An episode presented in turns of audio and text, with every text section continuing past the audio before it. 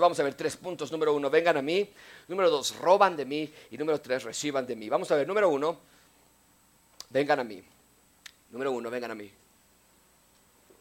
Ven conmigo versículo 6, todos juntos en voz alta, lo que está en la pantalla del versículo 6, no todo.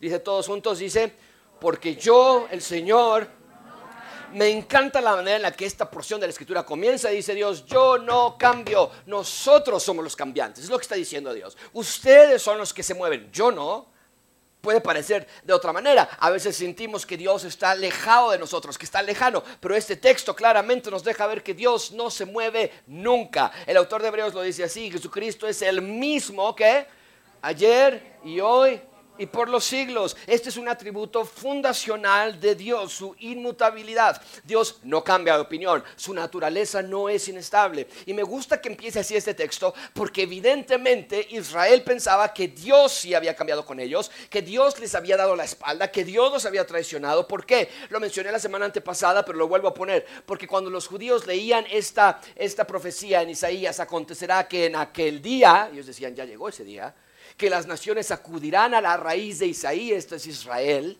Van a venir con nosotros, las naciones van a venir y va a estar puesta como señal para los pueblos. Israel va a servir como un gran baluarte y un gran estandarte para todas las naciones y su morada va a ser gloriosa. Alzará un estandarte ante las naciones y Dios va a reunir a quienes. Está subrayado que dice, desterrados. Y los judíos leen este texto y dicen, oye, pues nosotros somos desterrados. Y dice Dios que va a juntar a los dispersos de Judá de los cuatro confines de la tierra. Eh, los judíos dicen, nosotros, como que nosotros somos eso.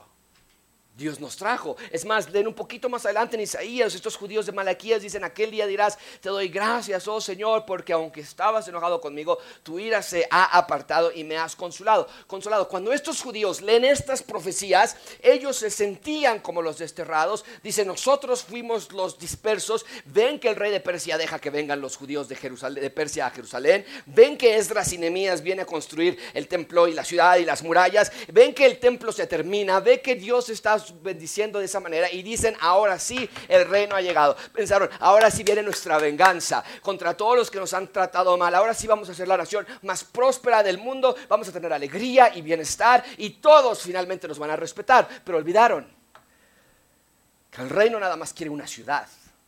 El rey quiere ciudadanos fieles, sumisos, obedientes a Dios. Pero este era el problema, los judíos no querían al rey, solo querían sus bendiciones y amigo, esto puede ser así también con nosotros. Podemos caer en la misma tentación. No podemos ver a Dios, amigos, como el ente que nos va a bendecir. Dios no nada más quería el asunto, el meollo, no nada más es que regresaran de Persia a Jerusalén, como si eso ya fuese todo. Dios quería los corazones de las personas en Persia o en Jerusalén. Y para nosotros esto no ha cambiado. Hubo una ocasión en que el Señor Jesucristo tenía una multitud siguiéndolo. Y para mí sería como que, wow, qué padre, la multitud está aquí, ¿qué va a decirle el Señor Jesucristo? Es lo que le dice, grandes multitudes acompañaban a Jesús. Y nosotros podríamos poner una palomita. Perfecto, muy bien, carita feliz. El Señor Jesucristo se voltea y les dice, yo pensaría como un pastor que les va a decir, gracias a todos que nos visitan, tenemos abajo una mesa, les vamos a pedir sus datos para que nos lo dejen. No es lo que el Señor Jesucristo dijo. Cuando ve el Señor Jesucristo esta gran multitud que pensaba que seguían a Jesús, el Señor Jesucristo clarifica y les dice, hey, si alguien viene a mí y no ama menos, esta palabra aborrecer no quiere decir odiar, como nosotros la ocupamos hoy día, porque Pablo claramente dice que los padres deben honrar a sus hijos. Ama menos, prioridad. Si no amas menos a tu padre y madre, a tu mujer e hijos, hasta tu propia vida, entonces no puedes ser mi discípulo. Esto fue un mensaje muy duro para escuchar a los que estaban siguiendo a Jesús. Por cierto, se voltearon la mayoría y se regresaron. El Señor Jesucristo dice, el que no carga su cruz y me sigue no puede ser mi discípulo. El punto es claro, no puedes seguirme, dice Jesús, con la mitad de tu corazón. Amigos, el Israel de Malaquías no podía ser el remanente de Dios, aunque sí había regresado de Persia a Jerusalén, aunque sí el templo se había construido, no podía, porque lo, porque lo pongo de esta manera, los cuerpos de Israel sí estaban cerca de la ciudad, pero sus corazones estaban muy lejos de Dios. Ese era el problema. Te puedo preguntar cómo estás tú. Puede que tu cuerpo esté aquí en la iglesia y que estés sosteniendo una Biblia en tus manos pero puede que tu corazón esté muy lejos de Dios. Amigos, esto es serio. Dios no puede ser burlado. Podemos engañar a nuestra familia y amigos y conocidos, pero Dios sabe la condición de tu corazón. Porque, ¿sabes lo que termina pasando? Solo nos engañamos a nosotros mismos. Te comienzas a creer la mentira de, oye, no, pues yo sí voy a la iglesia, yo sí escucho a Miguel Núñez, yo también escucho los menús del día que me mandan todos los días. Empezamos a creernos esta mentira, aunque sabemos que nuestro corazón está bien lejos de Dios. Te puedes llegar a creer esta mentira y eventualmente preguntarte, de pronto decir, oye, como que Dios no me ama como que Dios es injusto, como que Dios les, le va mejor a los que no son creyentes que a mí. Y al igual que estos judíos de Malaquías, nos sentimos frustrados porque sentimos que Dios nos falló, sentimos que Dios nos quedó mal. ¿Qué tan equivocados estamos? Porque te quiero recordar otra vez, Dios no cambia. Nosotros somos los que cambiamos. Tienes que memorizarte esta verdad, porque es exactamente lo que Dios le está diciendo a ellos en el versículo 6. Yo no cambio, por eso ustedes, oh hijos de Jacob, no han sido consumidos. ¿Te das cuenta de la misericordia de Dios en sus vidas? Dios afirma, eh, si no fuera por mí, ustedes ya estuvieran consumidos, lo cual es una increíble paradoja, porque los judíos decían, a los malos les va bien pero aquí Dios les demuestra que si ellos no han sido destruidos, es gracias a que Dios no cambia, a pesar de que ellos sí han cambiado tanto. No se dan cuenta entonces que ellos son los malos y que a pesar de ser malos no han sido consumidos. Noten por favor, en nuestro texto, Dios no llama a Israel por su nombre, les dice, oh hijos de Jacob. Esto es interesante. Debería haberles dicho hijos de Israel, pero les dice hijos de Jacob. Esa es la manera que Dios ocupa para que ellos se den cuenta que están actuando mal. Nosotros hacemos algo similar, muy horrible, muy feo. No lo hagan ya. Pero ¿a poco no decimos a veces con nuestros hijos, ah, estás actuando igualito a tu abuelita, ¿no? Igualito a tu mamá, igualito a tu papá. Te salió lo... Y decimos el apellido de la otra familia. Dios está haciendo algo similar aquí. Está diciendo, ustedes están actuando más como Jacob que como Israel. Jacob, si ustedes recuerdan, tuvo 12 hijos. Eventualmente estos 12 hijos se convirtieron en las 12 tribus de Israel, que eventualmente se hicieron en la nación de Israel. Y esto tiene mucha relevancia porque Dios tomó el nombre de Jacob y lo cambió al nombre de Israel. Esto quiere decir que Dios le estaba dando un nuevo diseño a Jacob, un nuevo propósito, una nueva identidad. Jacob en su vida antes de ser cambiado su nombre era carnal, mentiroso, defraudador, se había disfrazado de su hermano para engañar a su papá y recibir la bendición de su padre Isaac. Y cuando su hermano Esaú se da cuenta y le dice a su papá, ¿qué crees, mi hijo? Ya te ganó tu hermano menor. Esaú va contra él y lo quiere matar. Y entonces ahora Jacob se tiene que huir, un fugitivo, nómada escondiéndose de su hermano. Y Dios le cambia el nombre y le dice, no, ya no vas a correr más, ahora tienes una identidad, tienes un propósito, la fundación del reino de Dios, la fundación del reino de Israel. Esa era su intención de existir. Por eso es interesante que en nuestro texto Dios se refiere a ellos como hijos de Jacob en lugar de hijos de Israel, lo cual nos deja ver que Dios los estaba viendo actuar como si no tuvieran identidad alguna. Como si no tuvieran propósito. No estaban actuando como los hijos de Israel, estaban actuando como Jacob antes, defraudadores, mentirosos, carnales. Amigos, Dios veía claramente a las personas sin maquillaje, sin máscaras, y no les iba a permitir seguir así. No porque estuviera airado en un acto de revanchismo político, social, sino porque les estaba llamando a él, quería que regresaran a casa. Vean el resto del versículo 7. Desde los días de sus padres se han apartado de mis estatutos y no los han que. Esa era la identidad que ellos habían adoptado. Era como que se presentaban a alguien, buenas tardes, nuestro nombre es Israel y nosotros somos los que nunca hemos estado obedientes a Dios. Esos somos nosotros. Esa es la carta de presentación. La frase desde los días de sus padres no está hablando de su papá y su mamá biológico, está hablando de los padres de la nación, los que fundaron la nación. O sea, desde que la nación empezó, todos ustedes han sido iguales, desobedientes, apartándose de Dios, alejándose de Él. Nadie guarda a Dios. Respeto, no lo quieren. Y a pesar de todo esto, vean la segunda parte del versículo 7. Aunque se han apartado desde los años fundacionales de la nación, dice Dios, vuelvan a mí, vuelvan a mí y yo me volveré a ustedes, dice el Señor de los ejércitos. Regresen a casa, le está diciendo. Dios, Dios le estaba diciendo, hey, no es muy tarde. Y es que, ya nos lo dijo, Dios no cambia. Y si Él prometió que les sería un buen rey, y si Él prometió que les iba a ser un buen padre, y que los iba a rescatar y salvar y defender, y si Él prometió que cuando cayeran en manos de enemigos, Dios los iba a rescatar, y si Él les prometió una tierra propia, una sede del reino de Dios, y que serían una nación innumerable, incontable, entonces Dios iba a cumplir sus promesas. Él dice, yo no cambio, regresen a mí, las promesas siguen sobre la mesa, ¿quién quiere regresar? No me he ido. Yo sigo aquí. Y la idea de ese versículo es, los amo.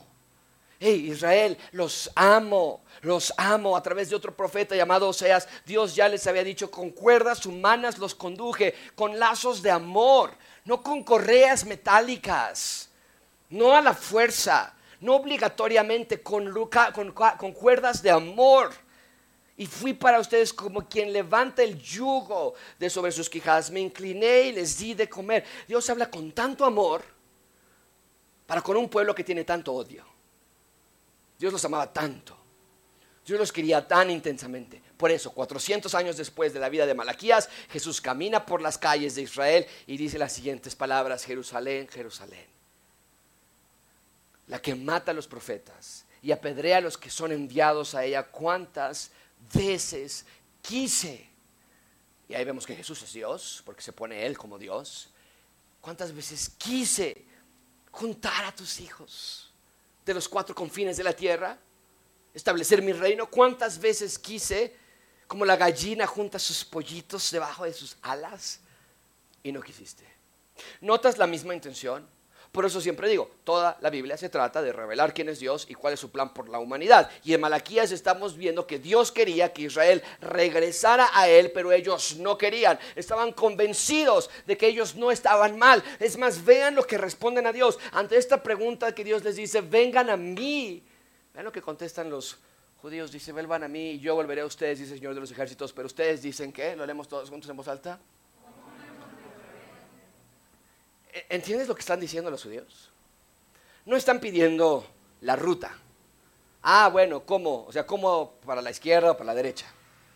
Ellos están diciendo, ¿cómo vamos a regresar, Malaquías? A ver, piensa, si no nos hemos movido ni un centímetro. Nosotros no nos hemos cambiado. Fue Dios quien nos dejó. Nosotros nunca dejamos a Dios. ¿Ves la frialdad de este pueblo? O sea, me congela. ¿Ves la ceguera de corazón? Ellos dicen, ¿cómo que regresar a Dios, Malaquías? Nosotros nunca nos fuimos a ningún lugar. Y le empiezan a dar una clase de historia a Malaquías porque les dicen a Malaquías, nosotros, nosotros, Malaquías, antes de que tú digas algo, esta pared que está construida yo la puse con mis padres cuando regresamos de Persia para acá. Tú no me puedes hablar de que nos hemos movido de Dios. Nosotros dejamos negocios, familia, amigos en Persia por venir a Dios y hemos venido y asistido y participado. Y esa puerta que está allá, mi papá la puso. Y esa, esa muralla que está reparada ya, mi mamá la arregló. Y mi papá era uno que tenía la espada en su mano y la otra trabajando. Nosotros no nos hemos movido, fue Dios quien nos abandonó. Esa es, la, eso es lo que están diciendo aquí. es horrible. Qué corazón tan duro, tan egoísta, tan carnal, pero nosotros somos iguales. Podemos ver todas las cosas que hacemos para Dios. A ver, Dios, ya voy a la iglesia y ya estoy dando dinero y ya me congrego y he sido cristiano desde bebé. ¿Por qué no me bendices? ¿Sabes qué te está diciendo Dios esta mañana? Regresa a mí. Por favor, regresa a mí. Bien, ahí tenemos, vengan a mí, porque Dios les está ordenando que regresen a Él. Pero ellos parecen estar muy confundidos, como que regresar, nosotros no nos hemos movido, nosotros somos los defraudados. Pues nos dejamos todo para seguir a Dios y Dios aquí nos tiene abandonados. Y entonces Dios les contesta, número dos, roban de mí. En segundo lugar, vean, roban de mí, versículo 8. Todos juntos leemos el versículo 8, está en la pantalla, dice fuerte, robará el hombre a Dios, pues ustedes me están robando. Pero dicen, ¿en qué te hemos robado? En los diezmos y en este pueblo estaba robando, Dios les dice, arrepiéntanse de todo lo que hacen, incluyendo su robo hacia, mí. ¿Y qué responden ellos? Disculpa, otra vez, Malaquías, perdona que seamos insistentes, pero ¿de qué estás hablando? ¿En qué le hemos robado a Dios? Y entonces Dios les contesta, ustedes me roban en dos aspectos, diezmos, ofrendas. En otras palabras, no estaban dando a Dios lo que les correspondía. Dios había dejado muy claro las porciones que cada persona tenía que dar para la manutención del templo y los sacerdotes. Y evidentemente no lo estaban haciendo. Las ofrendas eran voluntarias, lo podías dar conforme lo que tú quisieras dar y los diezmos eran los impuestos para la infraestructura de la nación. ¿Quién le pagaba a los soldados? ¿Quién le pagaba la limpieza? ¿Quién pagaba a los oficiales de gobierno? Los diezmos. Y noten que no dice un diezmo. Por eso nosotros en la iglesia nueva testamentaria no creemos en el diezmo como la iglesia lo da, sino aquí vemos que no había uno, había varios. Tres, cuatro diferentes diezmos, dependiendo de cada, cuándo, cada cuántos años se repetía. Y nosotros calculamos que un judío en ese entonces daba entre 25 y 30% de impuesto a través del diezmo para la manutención de la infraestructura de la ciudad y del templo. Y sin embargo, evidentemente no estaban haciendo esto, eran infractores fiscales. Se estaban robando lo que le pertenecía a Dios. No eran sus recursos, no lo habían producido ellos, sino que Dios les había dado la gracia de tener vida, de tener recursos, de tener energía, de trabajar. Pero este era el problema, amigos. En este momento de la historia de Israel, 400 años antes de Cristo, había muchísima pobreza en Israel. Recuerden que siguen, ellos presos por los persas, no los dejan ir, eh, entonces tienen que pagar tributos a los persas, tienen que pagar otro impuesto aparte al gobernador que el rey persa puso sobre Jerusalén para ponerles un vigilante. Tienen que pagar ese dinero. Tienen que enviar regalos también a diferentes oficiales con, por corruptos. Había una corrupción altísima. Y en Israel no tenían la capacidad de, ser autónomos en nada. Estaban atrapados en la esclavitud de los persas, no podían ser una potencia económica en nada, no podían crear mercados, comercios, canales de ventas, no podían bajar por el mundo para comercializar sus recursos, no tenían libertad, nada. Entonces había muchísima pobreza en esta nación. Y aparte de todo esto, por si no fuera suficiente, había una sequía. No había cultivos. Entonces, pongo todo esto sobre la mesa porque ellos se creen incapaces de cumplir con Dios en sus diezmos y ofrendas. O sea, ellos dicen, a ver Dios, espérame tantito. O sea, aparte que no me amas, aparte de que eres injusto, aparte de que les va mejor a los paganos que a nosotros, tenemos que darte de lo poquito que nos sobra. O sea, qué abuso. ¿Puedes sentir su actitud? El punto es este, amigos. La pregunta que los judíos le hacían cuando Malaquías les dice esto, esto es lo que ellos están preguntando en esencia a Dios. ¿Crees que te mereces que te demos algo? ¿Te sientes orgulloso de lo que estás haciendo aquí con nosotros para que nosotros te demos algo a ti? ¿Qué estás haciendo, Dios, para merecerte nuestros recursos cuando nos tienes abandonados?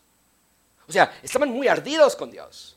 Nota ese enojo que tenían, estaban furiosos contra Dios y entonces no daban a Dios lo que les correspondía. Peor aún, ellos decían, es tu culpa. Si no damos, es por tu culpa. Era como decir, Dios, tú nos pusiste en este dilema. Si quieres queremos más, entonces danos más. Como decimos los mexicanos, dando y dando. Amigos, estaban condicionando a Dios con sus ofrendas y diezmos. No damos más, no porque no queramos, sino porque tú no nos das más. Es tu culpa, Dios. Es lo mismo que decía Adán cuando eh, Dios le pregunta a Adán, oye Adán, eh, ¿te fuiste a comer del árbol que yo te mandé? ¿Y qué contesta Adán? Bueno, la mujer que tú me diste, ella me dio y yo comí. Y, puedes ver cómo el ser humano siempre se justifica para pecar. Adán dice, la mujer que tú me diste, los judíos dicen, tú no nos das más, por eso no te podemos dar más. ¿Tú qué dices? Cuando decimos, no leí la Biblia porque no tuve tiempo, ¿qué estás diciendo allí? Dios no me da más tiempo.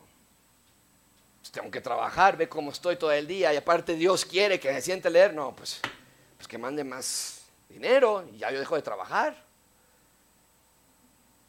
Cuando dices, no hago iglesia en casa porque mi esposa no quiere participar, porque mi esposo no quiere hacerlo. Cuando estás enojado con tu esposa, ¿por, qué no confiesas tus pecados? De alguna manera u otra siempre terminamos acusando a Dios. oro para que Dios me sane y como no me sana, por eso estoy en depresión. Entonces, ¿cuál ¿de quién es la culpa de tu depresión? ¿De Dios? Si me sanara yo ya no tendría depresión. Empezamos a pensar lentamente que nuestra condición se debe a Dios. Eh, como Dios no nos provee más, eh, por eso estamos bien, bien mal. Estamos arruinados, tenemos problemas económicos. Dios no me escucha, Dios no me oye, Dios no me ve. Y empezamos a juzgar a Dios como los judíos lo estaban haciendo, cuando nosotros somos los que nos hemos alejado de Dios. Ahora, sí quiero hacer una aclaración en este versículo. Lo tocamos brevemente el miércoles en nuestra clase de textos fuera de contexto. El problema en Malaquías 3 no es el dinero. El problema de robarle a Dios no era que no le daban dinero. Dios no quiere su dinero. Dios no necesita el dinero. Dios quiere su corazón. Y el corazón de los judíos estaba bien atado a un amor por las riquezas. Y por eso Pablo nos advierte en 1 Timoteo 6, la piedad en efecto es un gran medio de gran ganancia, es un medio de gran ganancia cuando va acompañada de contentamiento que estés contento con lo que tienes, que estés contenta con lo que tienes, porque nada hemos traído al mundo, así que nada podemos sacar de él. Y si tenemos que comer y con que cubrirnos, con eso estaremos, y de nuevo se repite esa palabra, contentos. ¿Por qué? Porque los que quieren enriquecerse, no, yo quiero más, yo no quiero ser pobre. Y no estamos hablando de mediocridad, una línea muy, muy clara. Pablo dice, el que no trabaje no come. Pero dice que el que quiere enriquecerse cae en tentación y lazo y en muchos deseos necios y dañosos que hunden a los hombres en la ruina y qué. Eh, leamos todos juntos el versículo 10 en voz alta. Dice, porque la raíz de todos los males es por el cual, codiciándolo algunos, se extraviaron de la fe y se torturaron. Este versículo es exactamente lo que le estaba pasando a Israel desvió de la fe, se extravió de la fe por amor al dinero.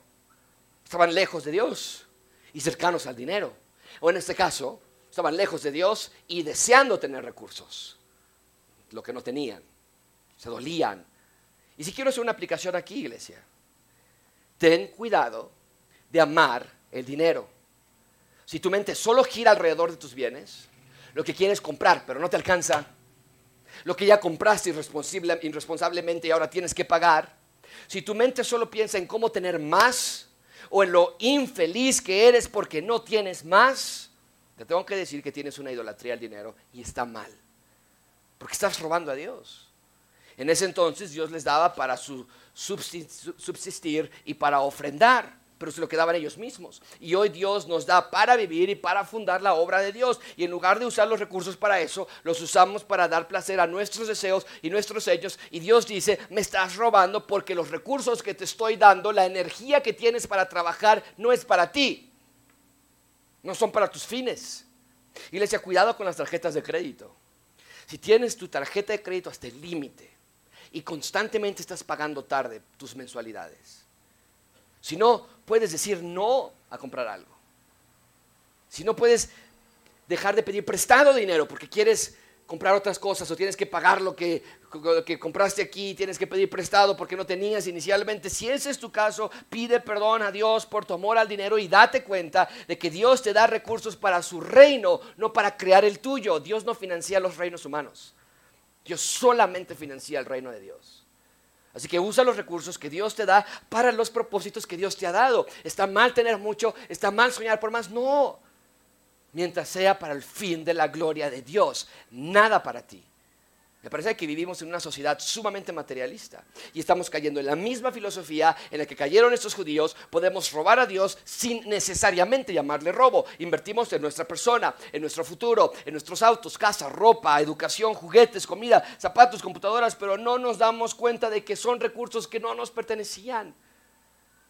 Así que amigos, por favor, sean conscientes de esta realidad. El dinero no es nuestro. El dinero es de Dios. Entonces, por favor vean que el problema no es que Dios quería el dinero de los judíos, como se ocupa este versículo para hoy día los pastores que quieren el dinero de las personas. Dios no está pidiendo el dinero de las personas. El dinero ya era suyo. El problema es que Dios veía el corazón de los judíos y veía su ambición y su lujuria por el dinero, su deseo por tener más y su enojo porque no lo tenían. Tenían cultivos en sequía no tenían libertad para comenzar sus propios negocios y decían, no tenemos. Y ese mismo deseo provocaban que lo que sí tenían, lo poquito decían, ¿esto para Dios? Por favor, ¿es una broma o qué? ¿Cómo todavía le vamos a dar a Dios esto? Mucha atención amigos. Dios no estaba enseñando que tenían que traer más y más dinero. Dios les estaba enseñando cómo ser verdaderamente exitosos en la vida. Porque al final del día eso es lo que pensamos acerca del dinero. Pensamos que el dinero es sinónimo de éxito. Creemos que tener dinero te hace o es resultado de ser un hombre exitoso o mujer exitosa. Y creemos que tener dinero impresionará a todos. Creemos que tener dinero será porque nos esforzamos, nos lo ganamos con el sudor de nuestra frente y solo los que se esfuerzan así tienen dinero. Pero Dios te está enseñando una cosa muy distinta. ¿Quieres éxito? Para tener éxito, el mundo te dice ten ambición, pero Dios te dice ten sumisión. Muy diferente estrategia para ser exitoso. El mundo te dice, no te pares de soñar, avanza y conquista y abre y sé emprendedor. Dios dice, solamente sé sumiso a mí yo te hago exitoso. Solamente sé sumiso a mis planes. Yo me encargo de tu éxito. Es lo que Dios está enseñando. Dios dice, no necesito el dinero que yo te di. Dios no está lloriqueando porque no tiene dinero. Dios quiere el corazón que las personas se están quedando abrazando a su dinero. Piénsalo por un minuto. Pensar en el dinero como lo que te hace feliz es idolatría. Cualquier cosa que tenga nuestra devoción y nuestra adoración, que no sea Dios, se llama idolatría. Ese es el problema de los judíos de Malaquías. Y cuando elegimos vivir de esa manera, invariablemente tendremos consecuencias. Vean lo que Dios les dice a los judíos en Malaquías 9. Dice, con maldición están malditos. Porque ustedes, la nación entera, me están qué? Ahora, leemos este versículo y decimos, ah, ¿qué? ¿Cómo? A ver, Dios no está siendo vengativo, ni está siendo caprichoso. Cuando leemos maldición, no es que Dios dijo, mira cómo no me están dando y ahorita de aquí les da una maldición, vámonos. Porque me hicieron enojar. Dios había hecho un pacto con ellos a través de Moisés cientos de años atrás. Y las estipulaciones del pacto consideraban en el escenario qué tal si, cuando se firmó el pacto, qué pasaría si Israel deja a Dios como su rey era parte de la cláusula del pacto de Dios. No era nada vengativo, no era nada, no era nada sorpresivo. En Deuteronomio dice, sucederá que si no obedeces, a ver qué va a pasar. Es importante que esté claro en el pacto, si vas a firmar un pacto con Dios. Si no obedeces, si no guardas todos sus mandamientos y estatutos que hoy te ordeno, vendrán sobre ti estas maldiciones. Y te alcanzarán, maldito serás en la ciudad y maldito serás en el campo. La palabra maldito no es como la que nosotros ocupamos muchas veces en nuestros arranques de ira o de malas emociones. Es la consecuencia. No te va a ir bien en la ciudad, no tendrás éxito en el campo. No tendrás prosperidad, es lo que está diciendo. Te va a ir mal en todo lo que emprendas.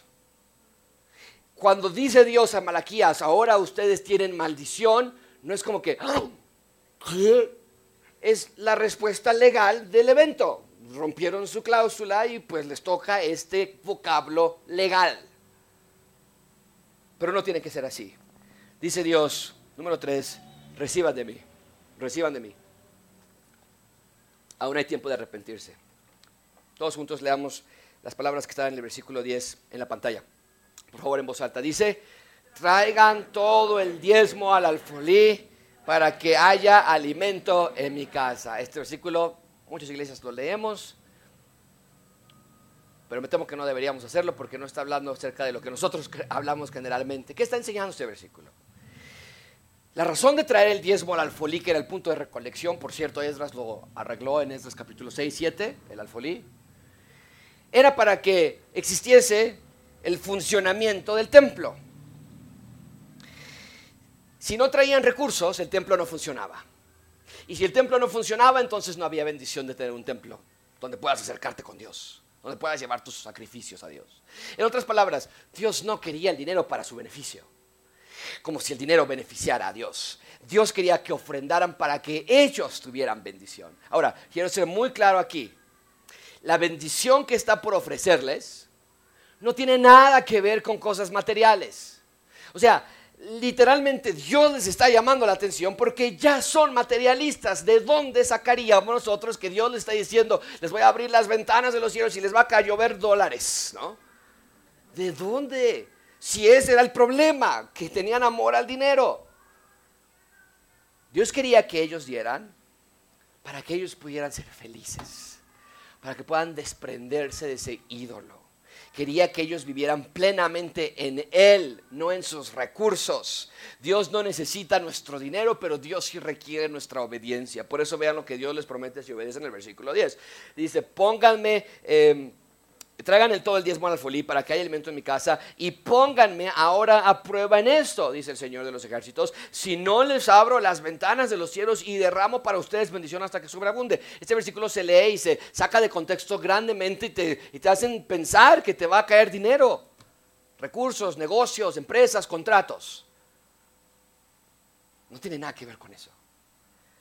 Dios está diciendo literalmente, si se arrepienten, las ventanas de los cielos se van a abrir. ¿Qué quiere decir eso? Bueno, nuestro corazón quiere decir, ah, mi negocio se va a abrir, ¿no? Mi empresa se va a abrir. No, no. Eh, podemos encontrar un poco de ayuda en Génesis capítulo 7 para entender qué es lo que Dios estaba prometiendo en Malaquías.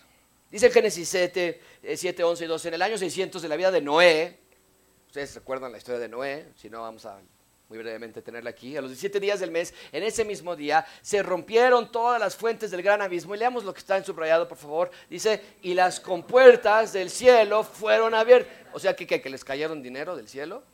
No, dice el texto, cayó lluvia. Cayó lluvia sobre la tierra por 40 días y 40 noches. Entonces, con Noé Dios abrió las compuertas de los cielos cae lluvia.